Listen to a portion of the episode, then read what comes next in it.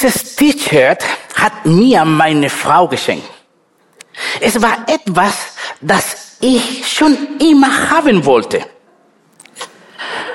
An einem Sommertag habe ich es voller Stolz im Gemeindebüro zu tragen, getragen.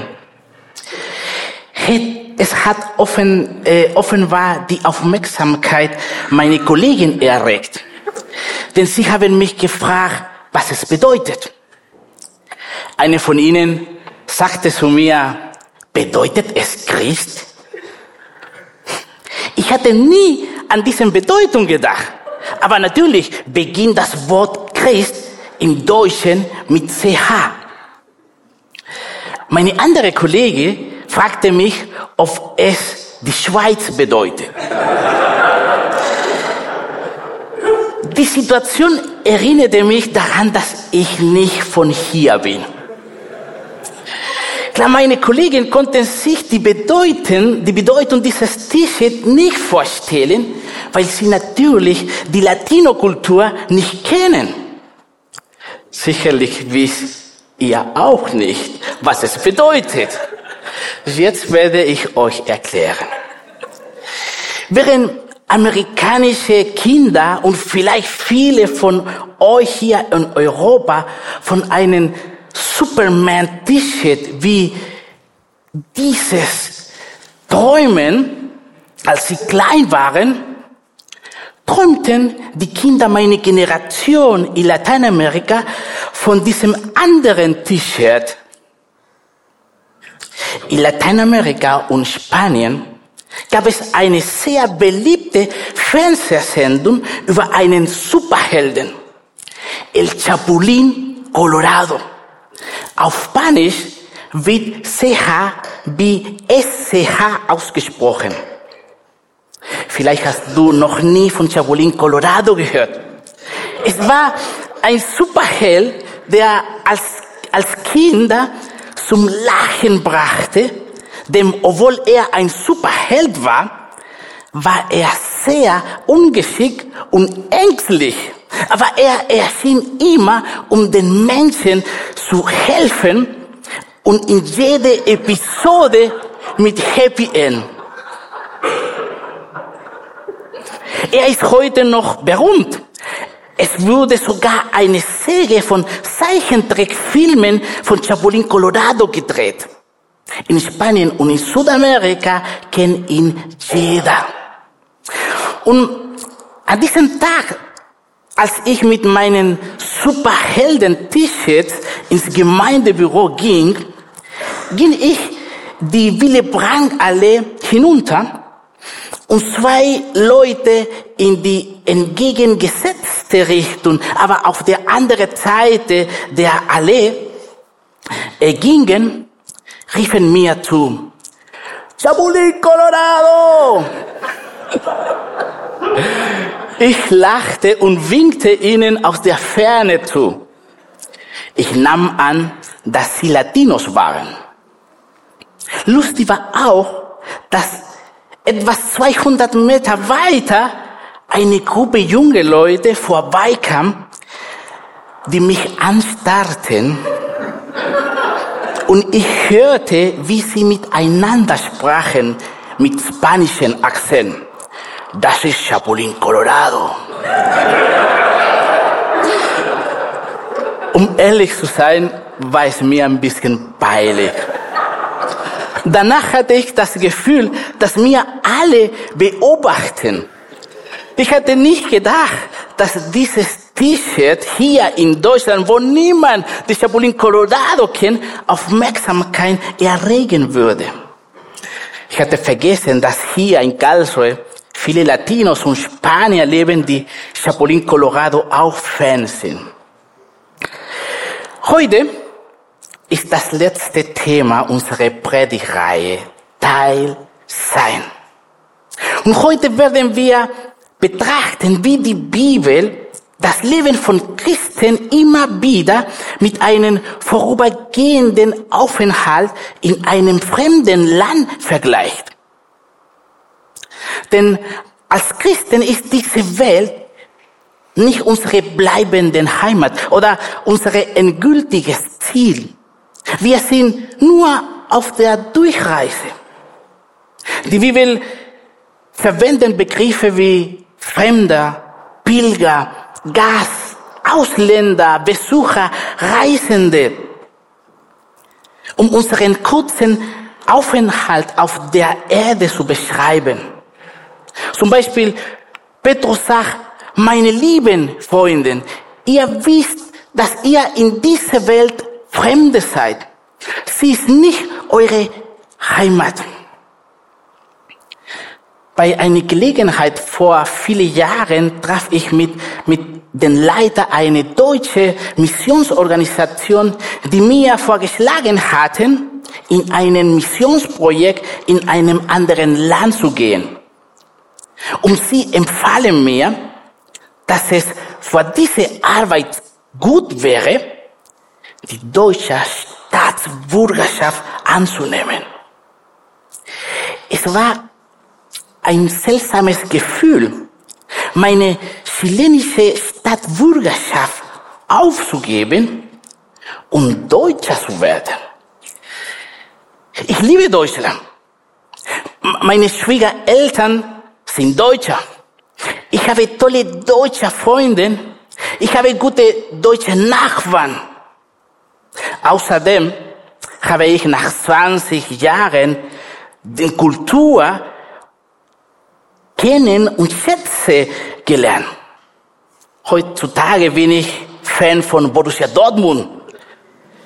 Ich liebe Brezel, Kassler mit Sauerkraut und Spätzle mit Linsen. Lecker. Ich habe auch viel von deutscher Kultur vor mein Leben übernommen. Und vielleicht steht eines Tages in meine Pass René Mansilla Deutscher. Aber weißt du, innerlich wird meine Identität immer noch zu mir sagen, du bist Chilene. Auch wenn ich mir die Farbe ganz blond färbe. Identität ist etwas, das sehr tief in uns steckt und nicht durch äußere Faktoren verändert wird. Genau das will Paulus den Christen in Philippe vermitteln. Aber unsere Heimat ist der Himmel, wo Jesus Christus, der Herr, lebt.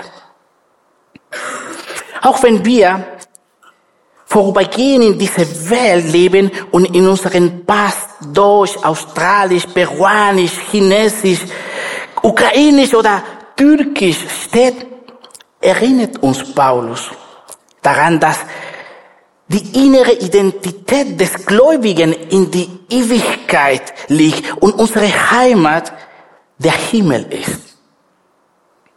Daher glaube ich, dass wir uns heute Morgen folgenden wichtigen Fragen stellen sollten.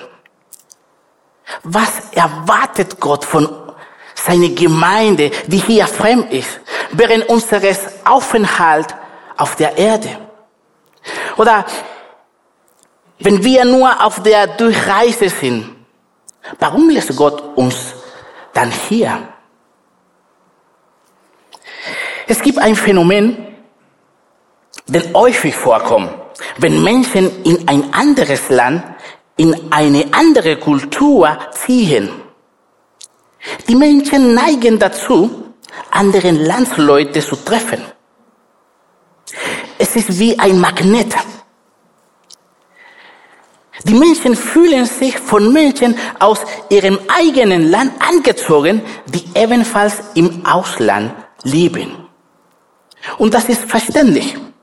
Es ist großartig, Menschen zu treffen, mit denen man so viele Gemeinsamkeiten hat. Gleiche Sprache, gleiche Herausforderungen, die gleichen Fragen. Und oft bekommt man dadurch auch Unterstützung und nützliche Ratschläge. Etwas Ähnliches geschieht mit uns als Christen. Wir verbringen gerne Zeit miteinander. Wir genießen es, Gott gemeinsam näher zu kommen, gemeinsam Gottesdienst zu feiern, gemeinsam zu beten und gegenseitig zu beraten und zu unterstützen. Und wenn wir als Gemeinde zusammen sind, fühlen wir uns verstanden, geliebt und angenommen. Und ich, ich unterstreiche die Situation unserer Gemeinde, in der Menschen äh, aus mehr als 50 Ländern sind, in der mehr als 30 Sprachen vertreten sind. Und trotz dieser Unterschiede haben wir so viele Dinge, die uns verbindet. Paulus sagte, Gott hat uns in seine Gemeinde berufen. Darum sind wir ein Leib. Und es ist ein Geist, der in uns wirkt. Uns erfüllt ein und dieselbe Hoffnung. Wir haben einen Herrn, einen Glauben und eine Taufe. Und wir haben einen Gott. Er ist unser Vater, der über allen steht, der durch alle und in allen wirkt. Als ich vor 20 Jahren das erste Mal unsere Gemeinde besuchte, war ich erst seit ein paar Wochen in Deutschland und sprach kein einziges Wort Deutsch. Aber ich erinnere mich, dass ich an den Tag, dass, als ich hier in der FG war, ein seltsames Gefühl habe. Ich fühlte mich wie zu Hause. Ich kannte zwar niemanden in dieser Gemeinde, aber ich fühlte mich wie in einer Familie. Und mehrere Leute haben mir erzählt, dass sie etwas Ähnliches erlebt haben, als sie zum ersten Mal eine unserer Veranstaltungen besuchten. Es ist unsere Identität, die uns eint. Wir sind Mitglieder der gleichen Familien. Wir sind Mitbürger desselben Heimatlandes. Auch wenn es schön ist, sich mit anderen Gläubigen zu versammeln, mit ihnen Gottesdienst zu feiern und Gott näher zu kommen und sich an den großartigen Gemeinschaft zu erfreuen, besteht bei all dem die Gefahr, dass wir uns von der Gesellschaft, in der wir leben, isolieren. Gott will nicht, dass wir durch diese Welt ziehen, um in einem Ghetto zu leben. Es ist nicht Gottes Absicht, dass wir abgeschottet von den anderen leben. Als Jesus in der Nacht vor seinem Kreuzweg im Gethsemane gebetet hat, hat er für seine Jünger gebetet und vor die, die durch ihre Zeugnis glauben würden. Und dies war sein Gebet. Ich bitte dich nicht, dass du sie aus der Welt herausnimmst, sondern dass du sie vor den Bösen bewahrst. Sie gehören genauso wenig zu dieser Welt wie ich. Reinige sie und heilige sie, indem du sie deine Worte der Wahrheit lehrst. Wie du mich in die Welt gesandt hast, so sende ich sie in die Welt. Jesus bittet zwar darum, dass die Jünger vor den Bösen in der Welt geschützt werden und in der Heiligkeit wachsen. Aber er will nicht, dass seine Jünger aus der Welt rausgehen und sich von der Gesellschaft, in der sie leben, isolieren. Vielmehr will er das Gegenteil. Er sendet in die Welt hinaus, um das Werk fortzusetzen, das er begonnen hat.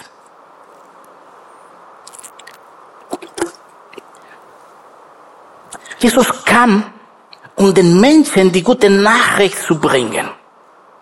Er kam, um diejenigen aufzusuchen, die von Weg Gottes abgekommen waren. Er kam, um die kranken Seelen der Gesellschaft zu heilen. Er kam zu denen, die von der Gesellschaft beiseite geschoben wurden, weil man sie nicht für wichtig hielt. Jesus ging zu ihnen hin. Er machte, er machte sich sogar auf eine lange Reise zu Fuß bis in die Gegend von Samaria, um eine Frau zu treffen, die in ihrer Gesellschaft verachtet war. Jesus ist gekommen, um die Liebe Gottes mit allem zu teilen, ohne Ausnahme. Denn er kam, um sein Leben zu geben, damit wir das unseres finden können. Und nun befiehlt uns Jesus, diese Arbeit fortzusetzen. Ihr seid das Licht der Gesellschaft, sagte Jesus zu seinen Jüngern. In dieser Zeit, in der wir durch die Welt gehen, haben wir Aufgaben zu erfüllen. Vor ein paar Tagen habe ich mit einer Frau gesprochen, die ihr Praktikum in eine Organisation macht, die Prostituierte in der Stadt hilft. Die meisten dieser Frauen sprechen kein Deutsch, kennen ihre Rechte nicht und sind sehr schutzlos.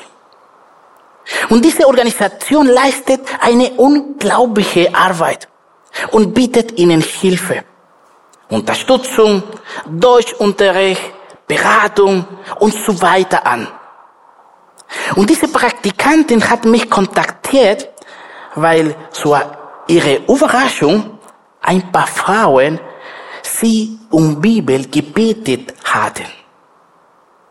Sie erzählte mir fasziniert von der Arbeit, die sie tun.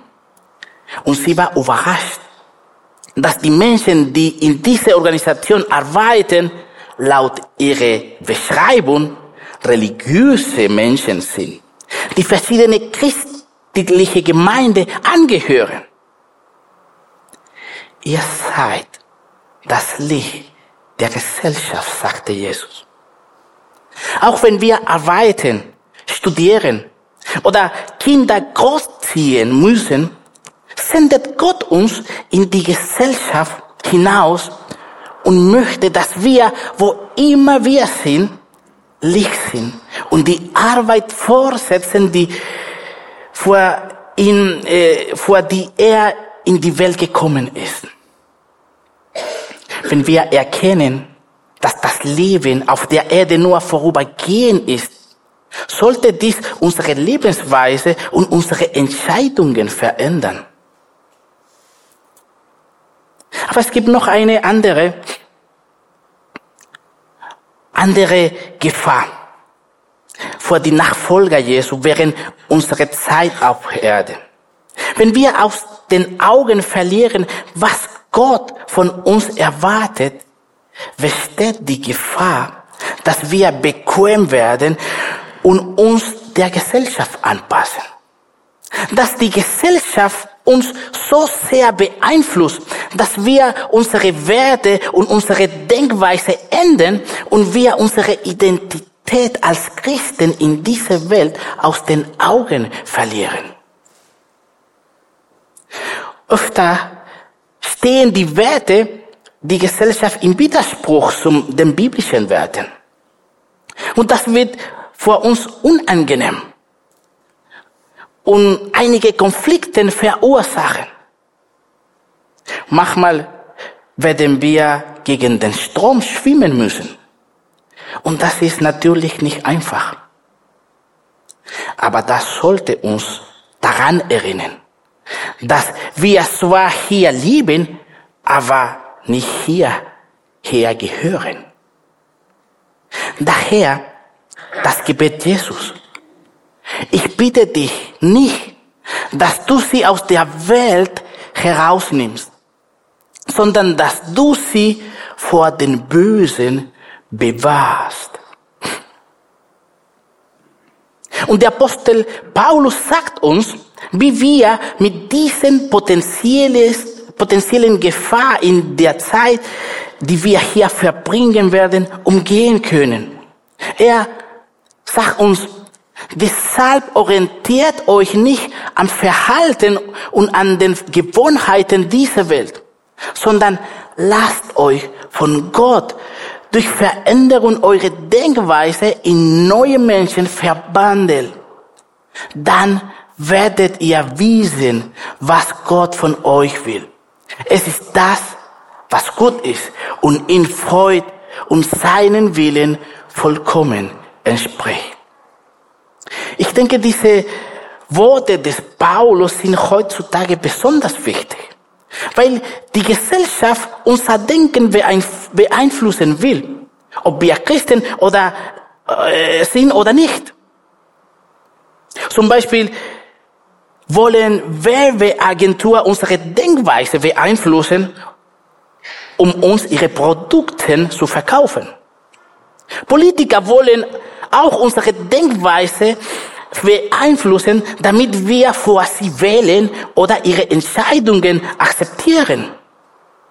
Und wir sehen auch, dass es verschiedene Gruppen in der Gesellschaft gibt, die unsere Denkweise über die Art und Weise, was wir essen oder über die Sorge um die Umwelt, sogar bezüglich der Sexualität beeinflussen wollen. Und zusätzlich werden wir täglich von den Medien bombardiert, die auf die eine oder andere Weise unsere Denkweise ändern wollen. Deshalb können wir in diesem Bereich unseres Lebens nicht passiv sein. Solange wir in dieser Welt unterwegs sind, diese Worte des Paulus deuten auf das Gegenteil hin. Wir müssen unsere eigenes Denkweise lenken und dürfen dies nicht der Gesellschaft überlassen. Mir gefällt der Titel eines bekannten Büchers, weil er dieses Kampf um den Einfluss unseren Verstanden so gut darstellt. Das Buch heißt Das Schlachtfeld der Gedanken. Gewinne die Schlacht in deinen Verstand.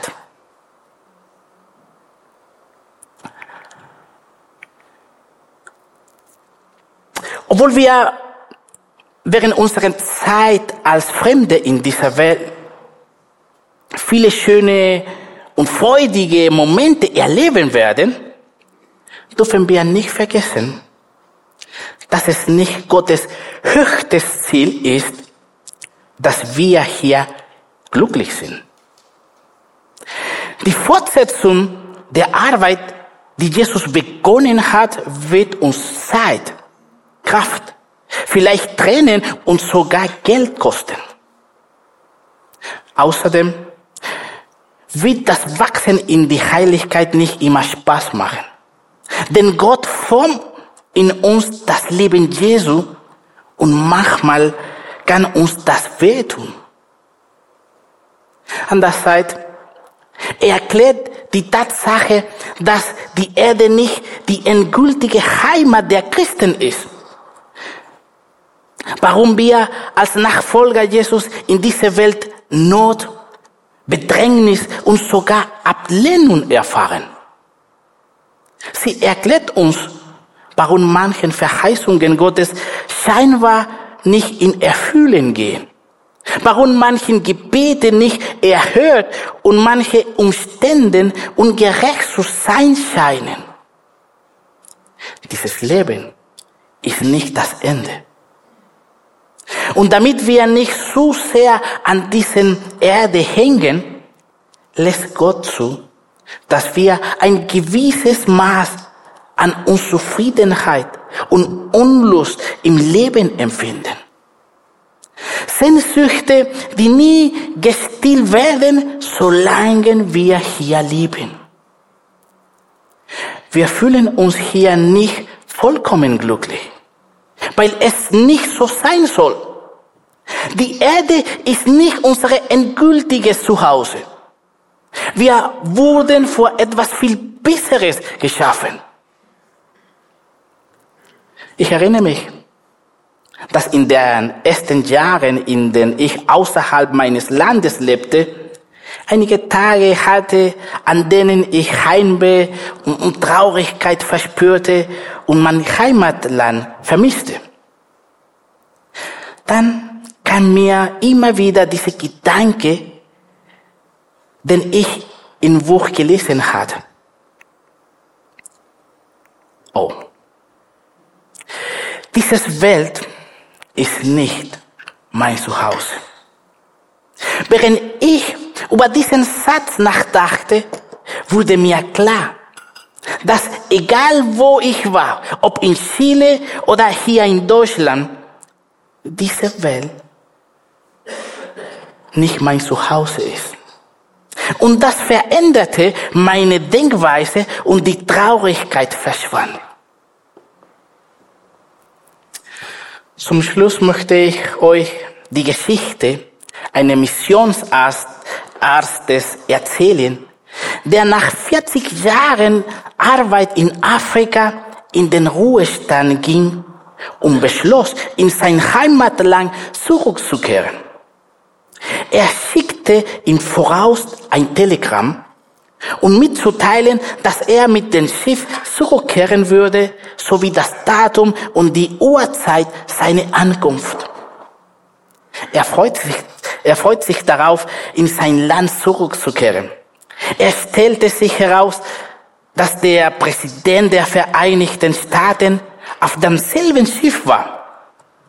Und als das Schiff am Ziel ankam, wurde der Präsident von einer jubelnden Menge, einen Militärkapelle, einen roten Teppich und Journalisten empfangen. Der Missionar verließ das Schiff unbemerkt. Er wartete, um zu sehen, ob jemand gekommen war, um ihn abzuholen. Aber es kam niemand. Mit traurigen Herzen blickte er zum Himmel auf und sprach zu Gott. Oh Gott, nachdem ich viele Jahre meines Lebens geopfert habe, um anderen zu dienen, war es das zu viel verlangt, dass ein einziges Mensch, nur ein einziges Mensch mich empfängt mit einem Willkommen zu Hause? Da schien er die Stimme Gottes in seinem Herzen zu hören. Aber mein Sohn, du bist doch noch nicht zu Hause. Wenn das Leben schwer wird, wenn du von Ängsten überflutet wirst, oder wenn du dich fragst, ob sich dein Dienst vor Gott lohnt, denke daran, dass du noch nicht zu Hause angekommen bist. Amen.